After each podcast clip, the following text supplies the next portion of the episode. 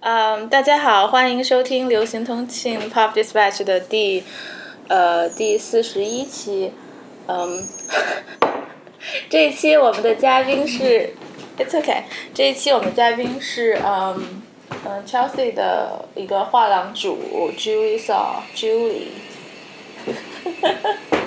现在在家抱着狗和我们录音。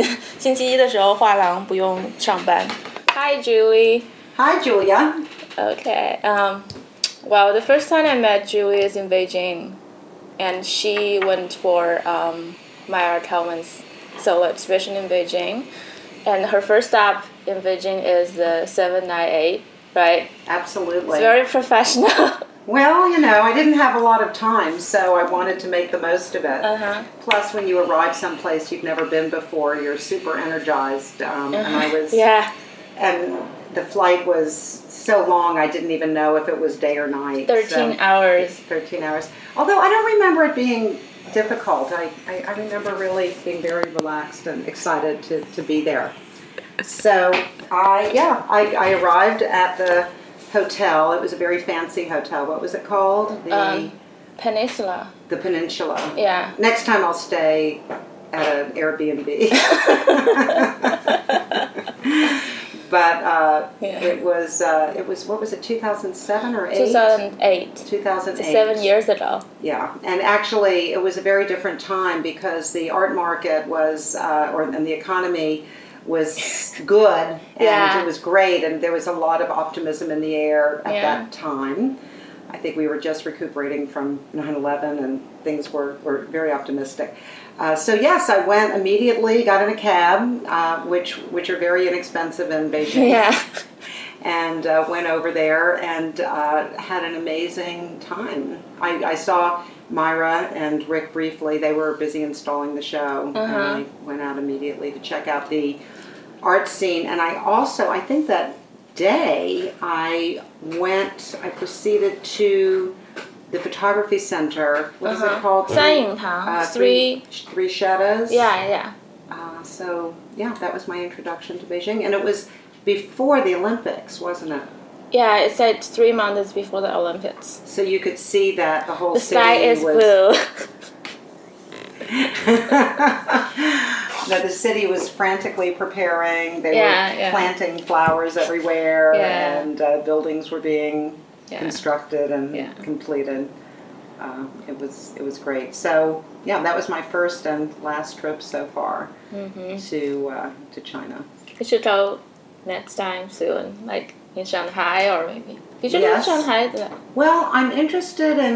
I mean, I think that Hong Kong appears to be where the market is. Although I hear that Mm-hmm. because of what I do, that perhaps China's not the best place for the market. Um, that it's more about painting than Mm-hmm. Yeah. photography Yeah. or works on paper.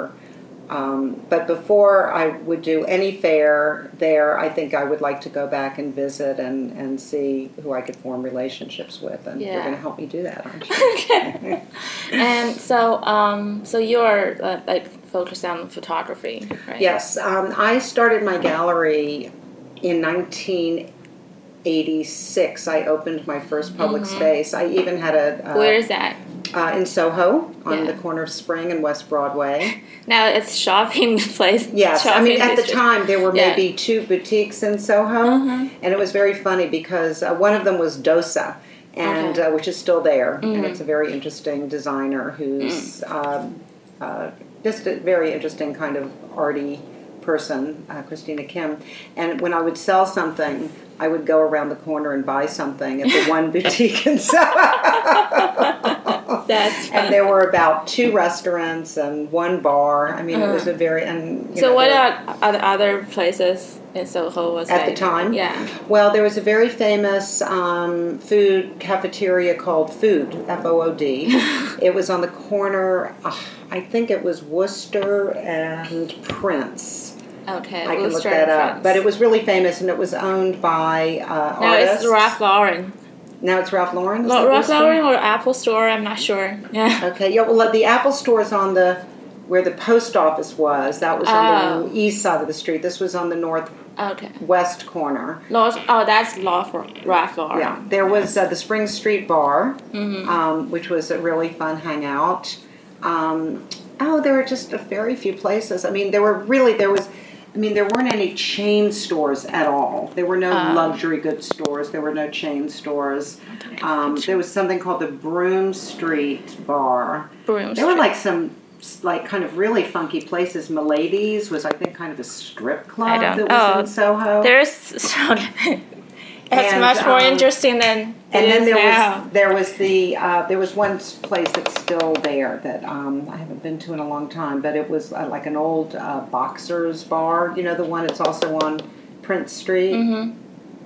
Mm-hmm. Um, anyway, it was a very different scene. Mm-hmm. You knew really all the other de- all the dealers knew each other, okay. and Now um, everyone is scattered around. and now everybody's scattered around, and it's just far too big for everybody to, to Mm-hmm. know each other.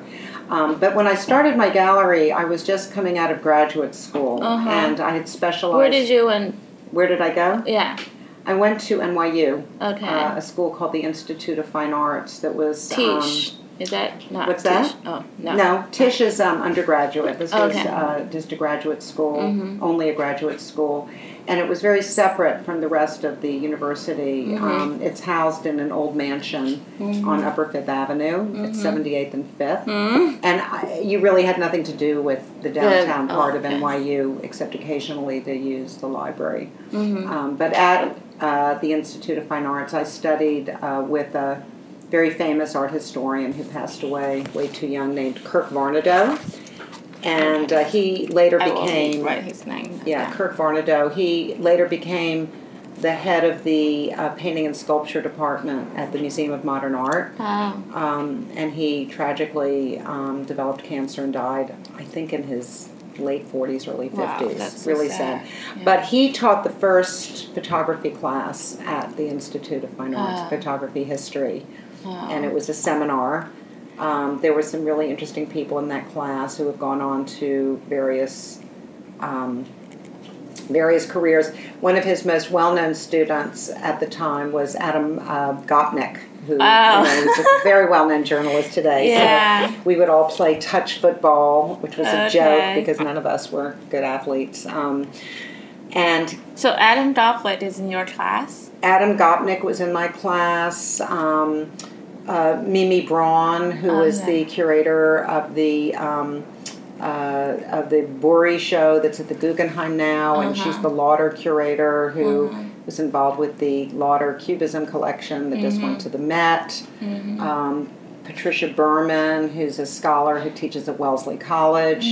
It was it was a very um, it was Mm-hmm. Yeah. a very smart group of uh, Yes. of uh, young young scholars, and uh, and I'm the one that became a dealer, That's also very cool. which was different from um, from the past. So the Adam rest of them Dofflet, he took. doesn't only write art, but write a lot of other stuff. Well, he really became a, a general journalist, but Yeah. um, he he was a very very brilliant um, art historian. Sometimes people would So make he him- only started this class and then went out to become a journalist. Yeah, he started while actually, I mean, to a diversion.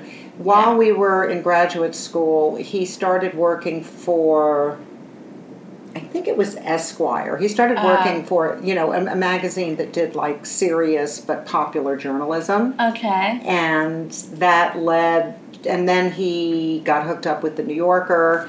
So, um, but he also was the co-curator of a show that uh, got really bad um, reception, but was an interesting idea um, at MoMA called High and Low.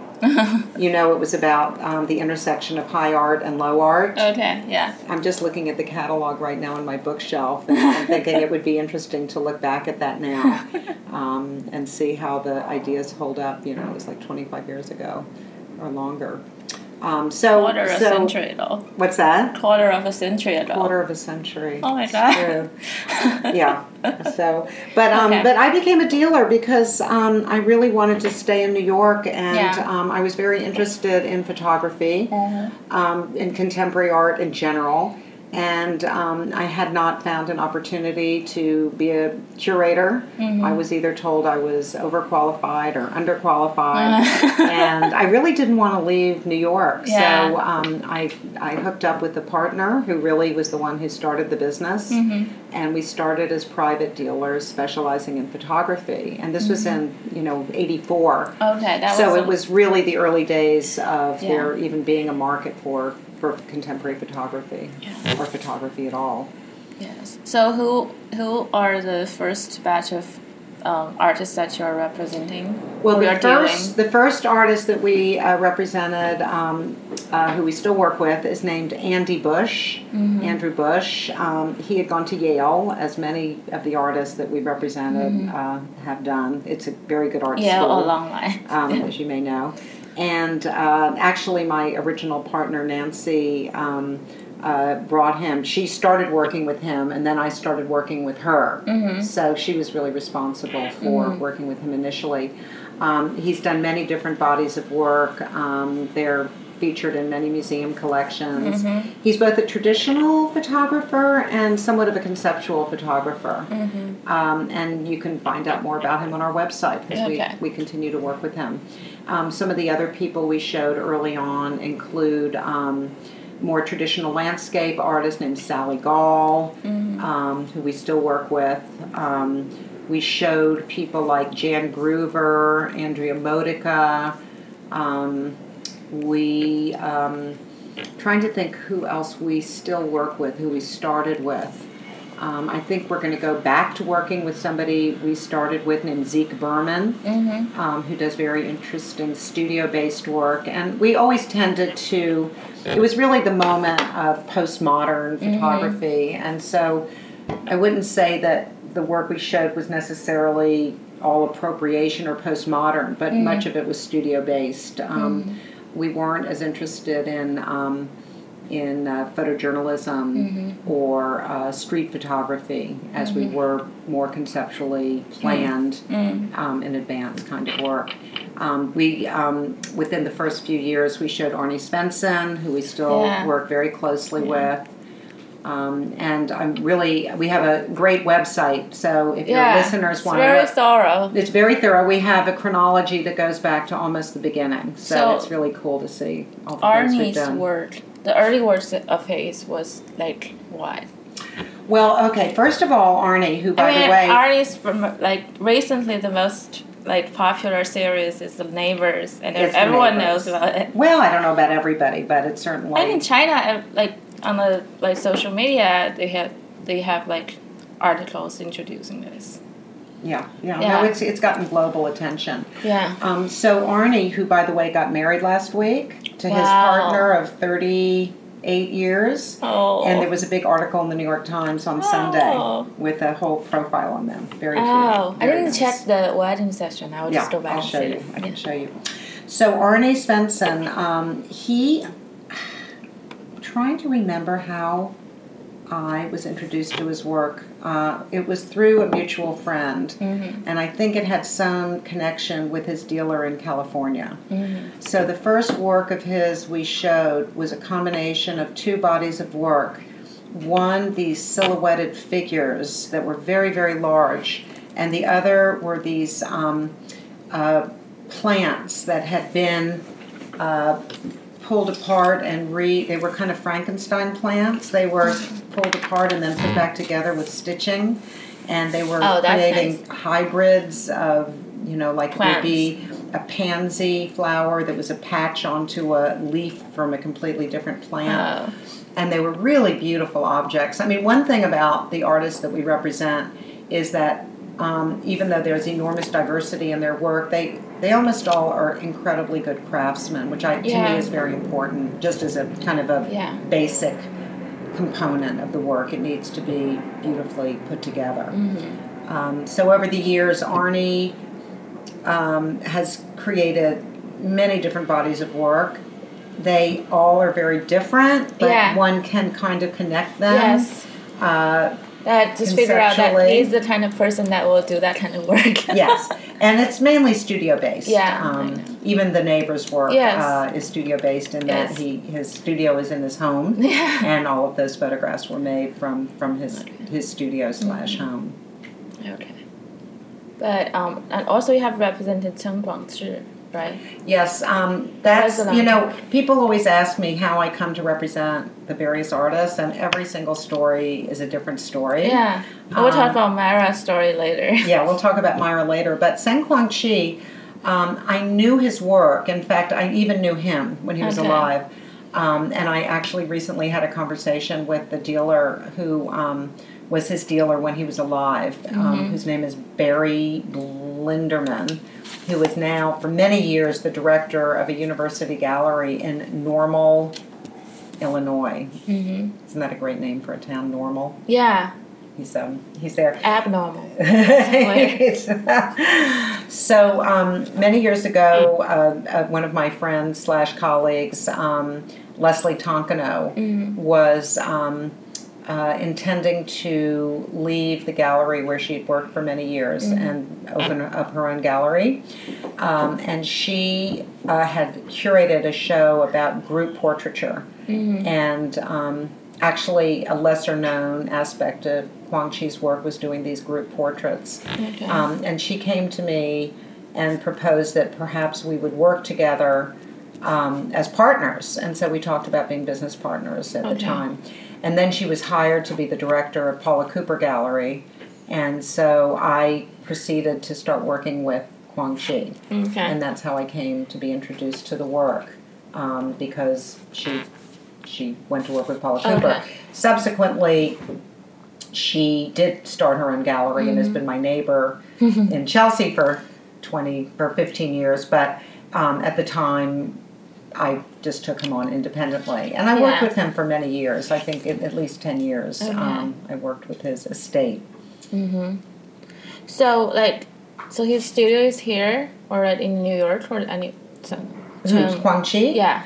Um, you mean where the where the estate is actually housed, or Yeah, yeah. well, um, his sister manages the estate. Her name is Okay. Muna Sang, and she's a um, a dancer choreographer, and uh, she now works with um, several other galleries. I no longer work with the estate uh, directly, but um, the, his probably most prominent uh, dealer at this point is Paul Kasman. Um, but it was a very interesting experience uh, taking on the work because at the time that we did he had actually um, been not alive for around 10 years so it was not so long since he had died from aids um, Yeah. sadly and um, and the work had not really been organized um, so it was um, the challenge of taking on this work and and deciding how to go forward with Okay. um, with with it in terms of would there be vintage prints and modern prints and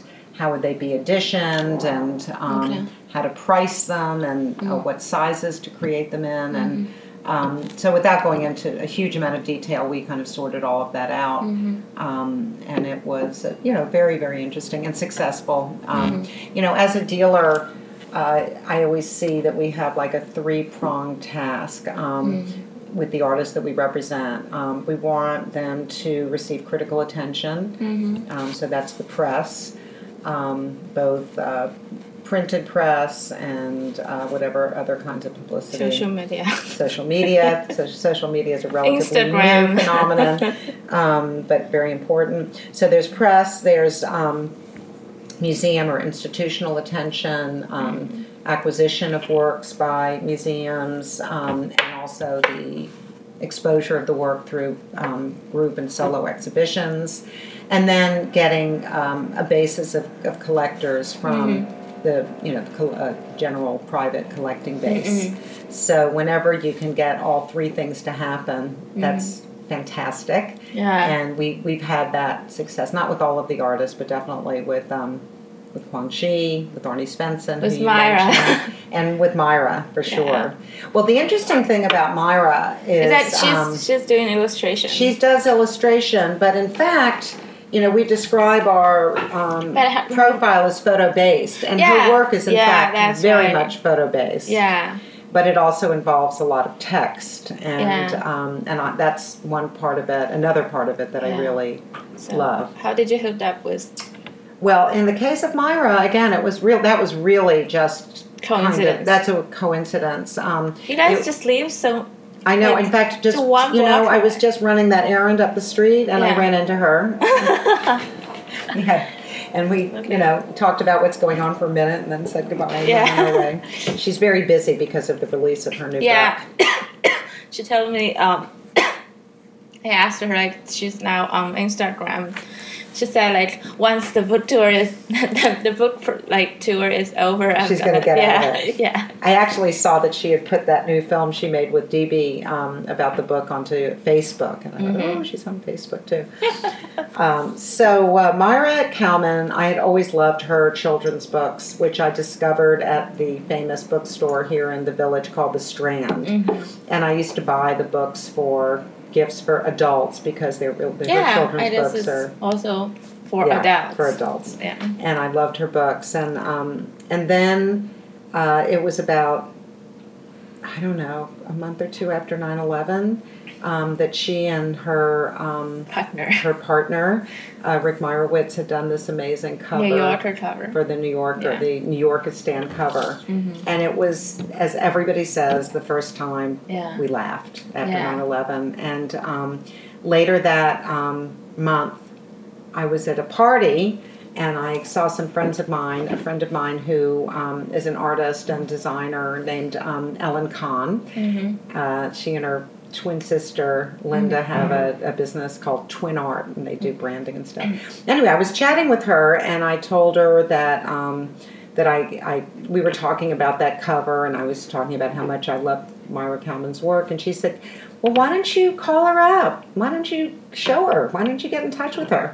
So I did. Um, it, I had um, uh, a friend, a colleague named Ariel Myrowitz who had worked with uh, James Danziger, a dealer and and Dan Cooney, who worked for me, was friends with Ariel, and it was a very short few steps to get Yeah. to Myra. I probably could have looked her up in the in the phone book, but yeah. um, but anyway, I called her, and uh, we set up a date to meet, and Mm-hmm. I walked around the corner, and it really was one of those Yeah. love at first sight things, and we Yeah. just decided immediately to to work together. And that was in 2000. I think by the time we met, it was 2002. Okay. So we've been working together for, for 13 years. Wow. Yeah, it's gone really fast, Yeah. and it's uh, it's just been so interesting and fun. There's so many different kinds of projects that we've worked on together. Right now, um, A Jewish museum. yeah, we're just. I, I've been on the phone all morning. She's installing um, a mural for. Mm-hmm. So is it permanent? Well, it's permanent, but what's interesting is that it's, of course, utilizing new digital technology because Okay. she's created this mural by, um, and it's for the new Russ and Daughters Cafe, which is Okay. opening next week at the Jewish Museum. So like the mural is opening next week. The mural is opening on Monday. Hopefully, fingers crossed, it'll be in. Okay. So like, is there any kind kind of like That- reception? well, this is actually it's an, the opening of a uh, series of new shows at the Jewish Museum, and I think that they there will be a separate event Okay. Mm-hmm. premiering the opening of the cafe and the mural. But this this isn't it because we're not absolutely sure Okay. that it'll be done. um, but um, but the way that she created the mural is um, by digitally by creating really literally almost hundreds of drawings. They were able to measure the space and create the mural onto basically it's like a wallpaper, but it's a Mm-hmm. unique piece. So when you ask um, if it's uh, permanent. Well, it actually can be reproduced. So, for Oh. example, if they decide to move the cafe elsewhere, which they may do in the next few years because Mm-hmm. the Jewish Museum is intending to do some kind of renovation, Mm-hmm. we can destroy the existing mural, the mural that will exist, and recreate it um, Oh, in a cool. new space. So, it's uh, it's definitely utilizing photographic digital technology. It's very And- interesting. And also Myra's book is coming out.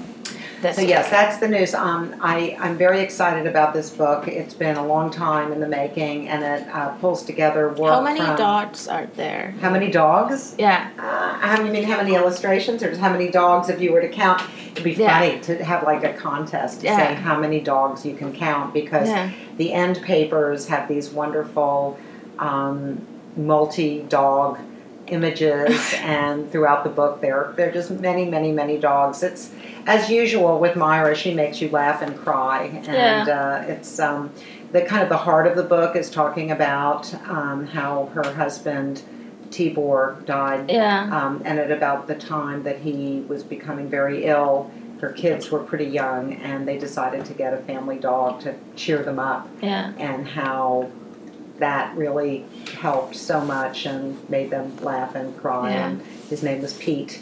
Um, so it kind of starts with um, with Pete, and uh, and then dogs are woven throughout so many of her books, and then there are loads of portraits of. Um, of uh, friends with their dogs, and Mm-hmm. even my Yeah. former dachshund is the final image in the book.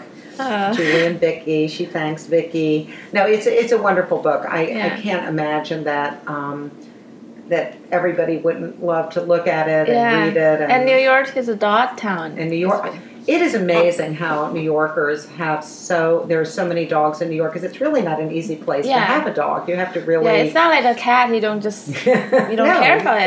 You Gotta walk it, and you Yeah. gotta get it some exercise. And Yeah. um, you know, the vets are more expensive than you know Park Yeah. Avenue specialists. yeah. But New Yorkers love their dogs. Myra once told me that the the dogs on the Upper East Side will like their clothes is much more expensive than our clothes. Oh yeah.